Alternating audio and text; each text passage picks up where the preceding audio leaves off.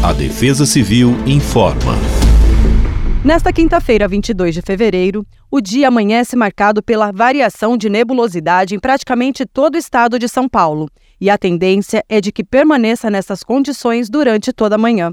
No período vespertino, a atuação de zonas de instabilidade sobre a região irá contribuir para a ocorrência de pancadas de chuva isoladas sobre todo o território paulista. Essas pancadas devem estar acompanhadas de rajadas de vento e descargas elétricas. Em paralelo, os termômetros sobem gradativamente no decorrer do dia e a sensação deve ser amena e até de calor em áreas do interior paulista.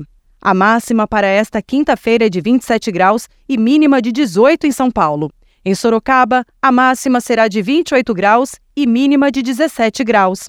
Em Catanduva, máxima de 31 e mínima de 20 graus. Já para a região de Presidente Prudente, máxima de 31 e mínima de 21 graus. Em dias típicos de verão, apesar do dia não ser chuvoso, as rápidas tempestades podem causar transtornos, por isso fique atento em áreas mais vulneráveis e, caso necessário, acione a Defesa Civil pelo número 199. Acompanhe nossos conteúdos pelas mídias sociais por meio do arroba Defesa Civil SP e fique atento a todos os nossos alertas. Defesa Civil do Estado de São Paulo.